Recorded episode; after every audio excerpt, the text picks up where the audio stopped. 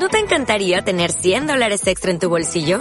Haz que un experto bilingüe de TurboTax declare tus impuestos para el 31 de marzo y obtén 100 dólares de vuelta al instante.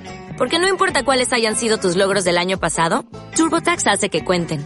Obtén 100 dólares de vuelta y tus impuestos con 100% de precisión. Solo con Intuit TurboTax. Debes declarar para el 31 de marzo. Crédito solo aplicable al costo de la presentación federal con TurboTax Full Service. Oferta sujeta a cambios o cancelación en cualquier momento.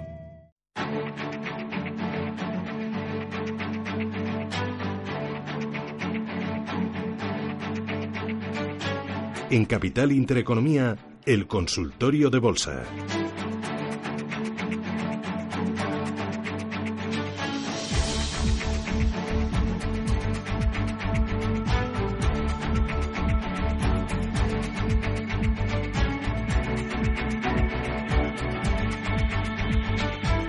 Hoy con Álvaro Blasco a Telecapital. Álvaro, ¿qué tal? Muy buenos días. Muy buenos días. ¿Qué tal? ¿Cómo vas? Bueno, pues la verdad es que bien. Hemos finalizado un primer trimestre pues muy positivo para los eh, para los mercados, donde las carteras pues eh, eh, como decía, como está diciendo todo el mundo, pues han recuperado ese mal comportamiento del último trimestre de 2018 y sin embargo, bueno, pues tenemos precios aceptables dentro del mercado y vamos a ver eh, los beneficios como vienen, ¿no? Al final, eh, este mes de abril eh, sí tenemos ese acicate de los beneficios para ayudarnos a tomar decisiones en cuanto a las compañías en las que entremos y aunque no se auguran grandes crecimientos, incluso en Estados Unidos, pues un cierto retroceso, digamos, pues yo espero que nos eh, den una sorpresa pues bastante favorable y que animen a los inversores a seguir tomando posiciones. Eh, ¿Qué ha sido lo mejor del primer trimestre? Eh, eh, he visto que ha funcionado muy bien Celnex, he visto también que lo ha hecho muy bien en este primer trimestre. Espera, que te lo estoy diciendo de, memoria. Mira, Acciona un 34%, Siemens Gamesa un 33% arriba, Celnex un 24%, Mediaset un 21%. haciendo balance en Europa y en España, ¿a ti qué más te ha sorprendido para bien? Bueno, eh, para bien, indudablemente, lo que ha sido una fuerte reacción ¿no? de los eh, de unos mercados que cuando se inició el mes de enero, pues no sabíamos qué ruta iban a tomar, aunque a partir del 24 de diciembre, pues vimos un pequeño cambio de sesgo, pues no sabíamos si era un poco esa cierta menor actividad que hay en, en finales de año por parte de los grandes gestores, ¿no? Eh, entonces yo creo que en general eh, yo diría que lo más positivo ha sido la actuación del mercado en general y luego, bueno, pues eh, mediocre comportamiento de los valores financieros por esa, ese mensaje, ¿no? De que los tipos posiblemente pues no van a subir en el momento que esperábamos y seguramente no lo harán hasta el año que viene. Y luego pues ese dinero que ha ido entrando pues en compañías eh, eh, de todo tipo. Primero pequeñas y medianas que habían sufrido bastante eh, a lo largo del último trimestre de 2018 y también en grandes donde nos encontramos pues compañías como eh, no sé, pues Iberdrola, ¿no? Que ha seguido eh, escalando posiciones y estamos hablando pues ya de, de compañías grandes donde sabemos los crecimientos que podemos esperar pero que bueno pues siguen con el beneplácito de inversores buscando esos buenos dividendos y esa buena diversificación geográfica. Entonces yo te diría que eh, lo que sí hemos visto es una actuación bastante selectiva de los de los compradores no que yo creo que es muy muy positiva y vamos a ver en este mes de abril con esta eh, con estas elecciones que tenemos por delante, pues que siempre son una incertidumbre, ¿no? Al final el, el inversor pues eh, eh, siempre evalúa según quién nos pueda gobernar en un futuro, pues qué regulaciones o no pueden venir, qué forma, digamos, de, de, de, apoyar o no a, las empresas pueden venir, etcétera. Bueno, eh, yo creo que esa incertidumbre pues puede hacer que nos frenemos un poquito eh, con respecto a otros mercados. Vamos a ir con los oyentes. Miguel, ¿qué tal? Buenos días.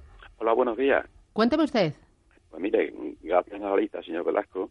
Mire usted, yo estoy metido en BBVA y Santander, con pérdida sobre todo. Sí. Y tengo algo de efectivo. Estoy pensando algo también, no sé exactamente si será mejor ENCE o IAG, pero todo por fundamentales y a un par de años vista. A ver qué le parece. Muy bien. Señora Lita, muchísimas gracias por el programa. ¿eh? Gracias, muy amable. Gracias. Eh, a ver, Álvaro. Bueno, eh, hablamos de IAG y hablamos de ENCE, dos compañías pues que se han enfrentado, digamos, a, una serie de, problemas, entre comillas, eh, que pueden dañar su, la estructura de su trabajo, ¿no?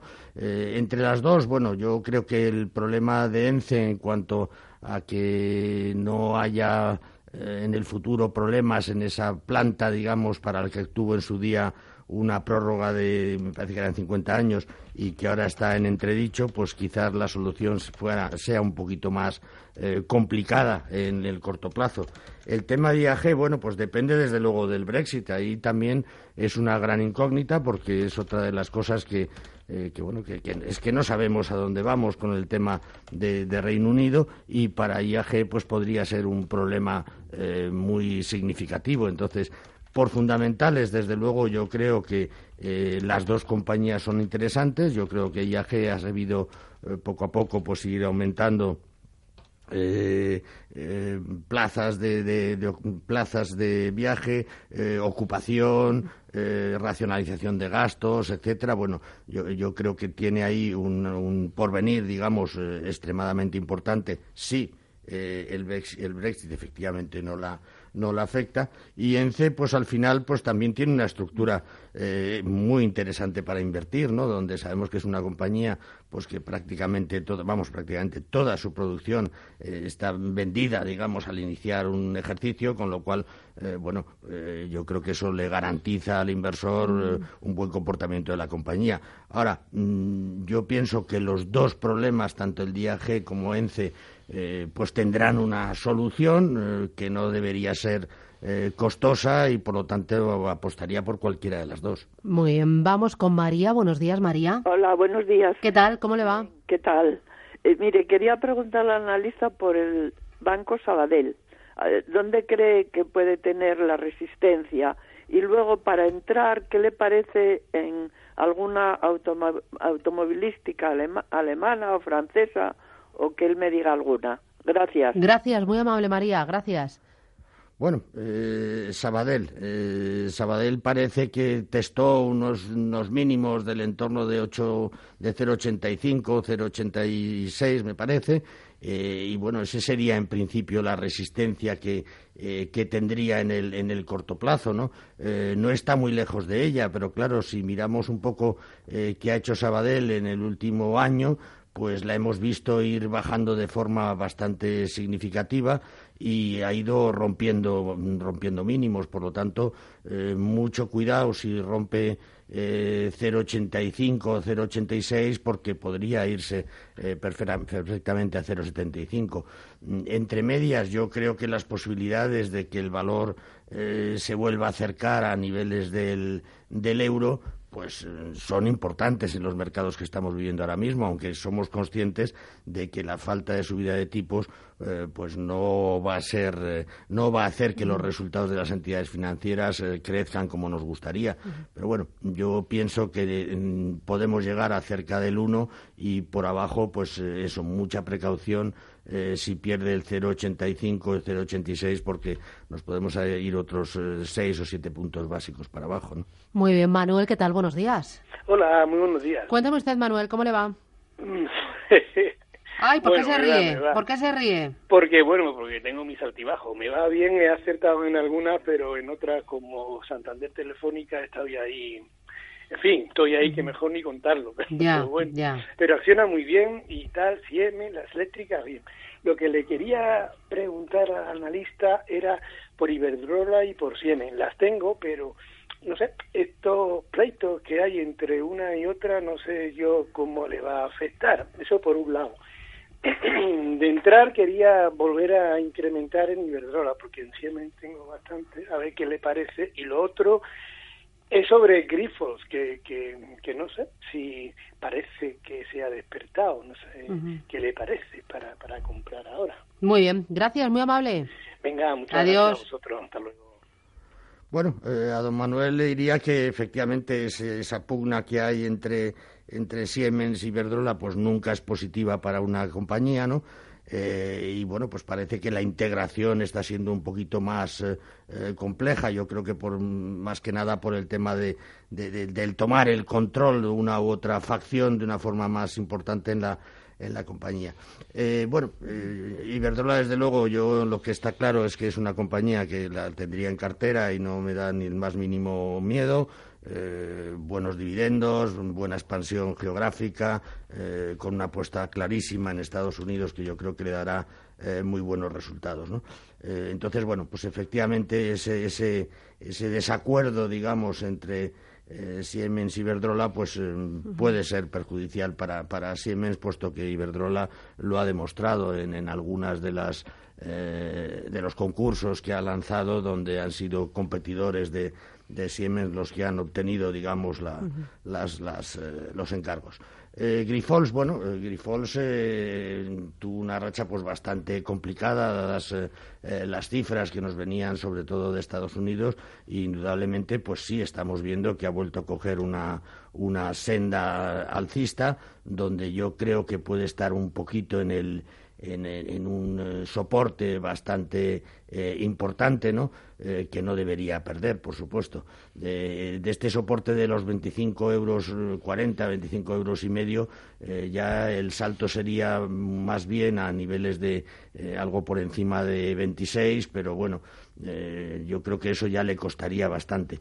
quizás en estos momentos yo lo que veo más fácil es que algunos de los inversores en Grifols eh, realicen beneficios o tomen beneficios eh, de, estas últimas subidas que hemos visto con, con mucha fuerza desde, desde el veintitantos, veinticinco me parece, de, de, marzo, ¿no? Eh, y por lo tanto, pues le pueda costar un poquito llegar a los 26, pero vamos, yo creo que por fundamentales, desde luego, la compañía eh, yo creo que tiene una estructura pues, pues sólida, ¿no?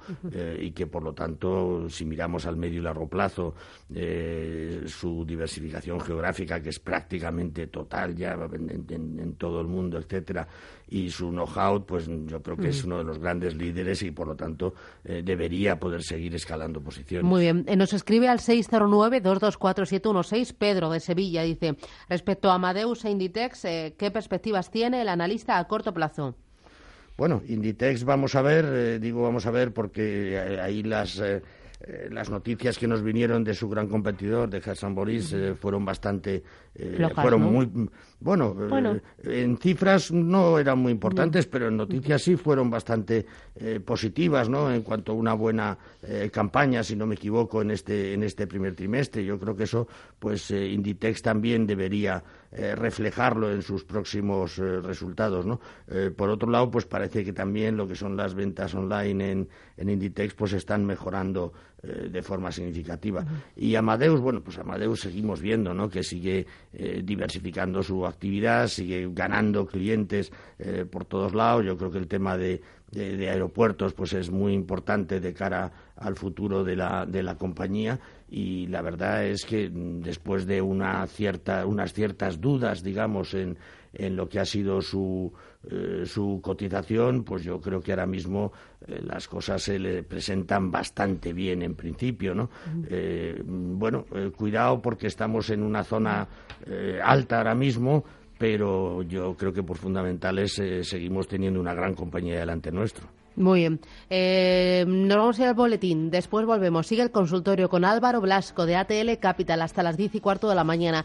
Luego va a venir Laura Guzmán. Ha elaborado un reportaje sobre el mercado alternativo bursátil. Eh, yo creo que es sobre los mejores en este primer trimestre de este año. Ha cogido a los ganadores. No me haga mucho caso porque no sé si eran los ganadores o perdedores, ya me lío. Pero vamos a fijarnos en esas compañías de las que poquito hablamos y hoy queremos poner ahí el foco. Mercado alternativo bursátil. Y luego llegará Ana Llorens, fans Society, Futura Fondo, para repasar las noticias más importantes de la industria de fondos de inversión y de planes de pensiones. Luego llegará el Foro Marketing, Foro Digital Business y así hasta las 12 de la mañana.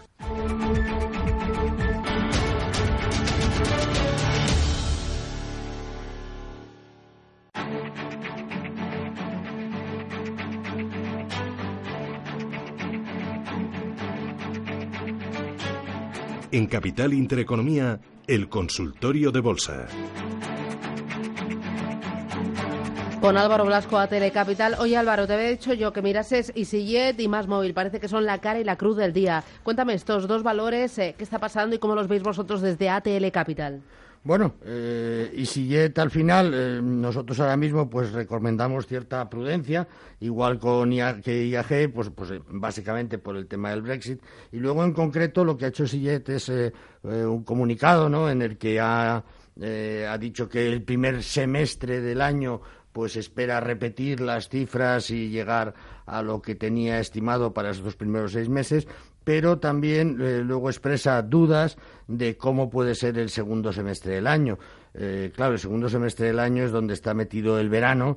Eh, indudablemente, pues son las, las épocas fuertes, digamos, de, de, las aerolíneas en general y yo creo que de Sillet, además, eh, todavía mucho más importante. ¿no? Eh, yo creo que esto ha hecho que entre las dudas eh, Brexit y esas dudas en cuanto a lo que ha expresado la compañía el segundo semestre, pues han hecho que la veamos con esta caída tan, tan importante en el día de hoy, ¿no? pero vamos, hemos visto otras aerolíneas también cayendo 2, 3% en el día de hoy, ¿no? Eh, y luego el otro tema que me comentabas, que era el de, el de Más Móvil, bueno, eh, Más Móvil es verdad que lleva un par de, sesiones recuperando con fuerza, pero claro, es que tenemos que tener en cuenta que la acción viene de, de 23 y pico eh, hace prácticamente cuatro meses y que a partir de ahí pues ha tenido correcciones de cierta, de cierta importancia y que quizás la han llevado a estar un poco minisvalorada, ¿no? Y por lo tanto, eh, aquí mm, yo no he leído nada en el día de hoy. Eh, pienso que lo que pasó el viernes en el mercado y hoy, pues viene más bien de una recuperación después de una, después de una fuerte caída eh, en el mercado del, del valor, ¿no? no por una noticia específica que haya habido estos días. Mm, muy bien, vamos con más oyentes. Un audio de voz. Hola, buenos días. Mi nombre es Julio. Gracias por, las, por la ayuda que nos dais. Me gustaría que me, que me valoréis técnicamente Heineken y que me dierais un stock de beneficios. Muchas gracias. Heineken, ¿lo sigues habitualmente? Eh, ¿Te gusta la eh, compañía? Eh, la compañía me gusta, además es una compañía pues mm, que yo creo que ha ido acompañando bastante bien al crecimiento del, eh, del mercado. Eh, si vemos un poco lo que ha hecho en el último año, donde bueno, pues está famoso, por supuesto, eh, trimestre de fuertes caídas del último trimestre de 2018, pero la hemos visto recuperar y sobrepasar el momento más álgido que tuvo la compañía en el año pasado, ¿no?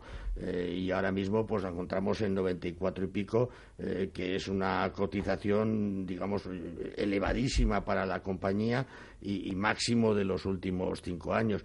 Bueno, yo, yo, creo que la compañía no solamente lo ha hecho bien, sino que lo va a seguir haciendo bien.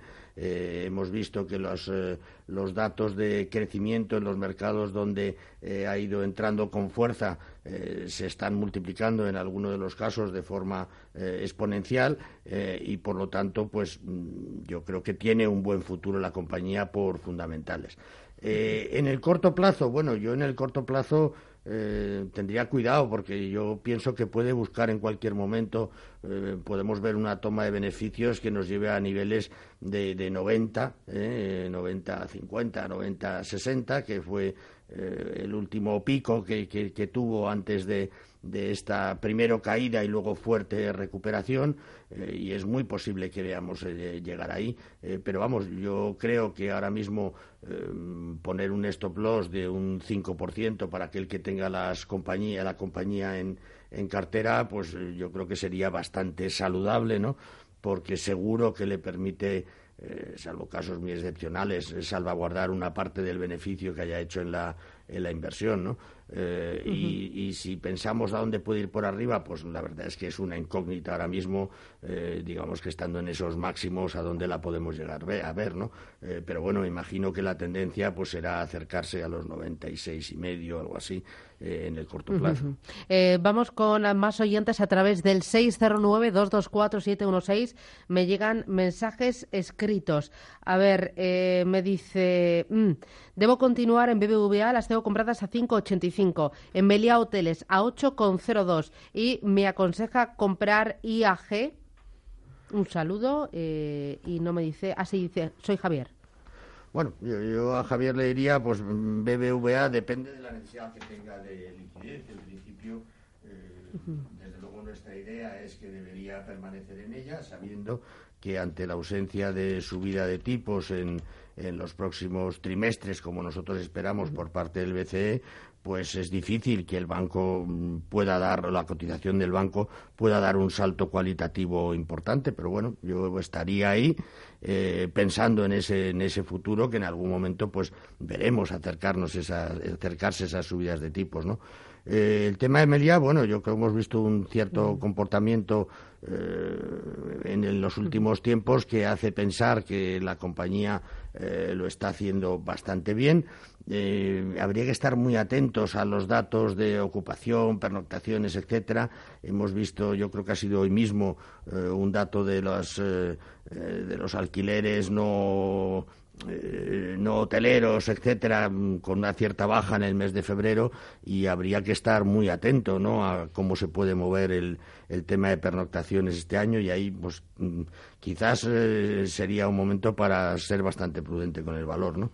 Y IAG, bueno, es una apuesta, es una apuesta en el tema de no solamente de cómo puede resolverse el Brexit en el muy corto plazo, sino saber mm, hasta qué punto las medidas que IAG podría implementar en un momento determinado para poder demostrar la europeicidad de su capital, pues eh, podrían ponerse en marcha en un plazo tan corto como dice la, eh, la compañía y por lo tanto pues eh, conseguir eh, que todos los desplazamientos eh, o que todas las eh, rutas que tiene IAG en estos momentos se pudieran mantener y seguir incrementando. Muy bien. Pues Álvaro Velasco, ATL Capital, gracias por ayudar a los oyentes, por enseñarnos un poquito más de bolsa.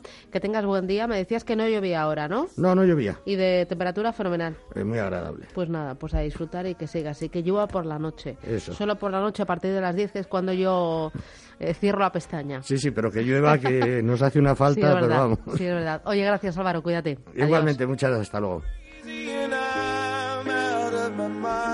Dale más potencia a tu primavera con The Home Depot. Obtén una potencia similar a la de la gasolina para poder recortar y soplar con el sistema OnePlus de 18 voltios de Ryobi desde solo 89 dólares. Potencia para podar un tercio de un acre con una carga. Potencia para recortar el césped que dura hasta dos horas. Y fuerza de soplado de 110 millas por hora. Todo con una batería intercambiable. Llévate el sistema inalámbrico OnePlus de 18 voltios de Ryobi. Solo en The Home Depot. Haces más. Logras más.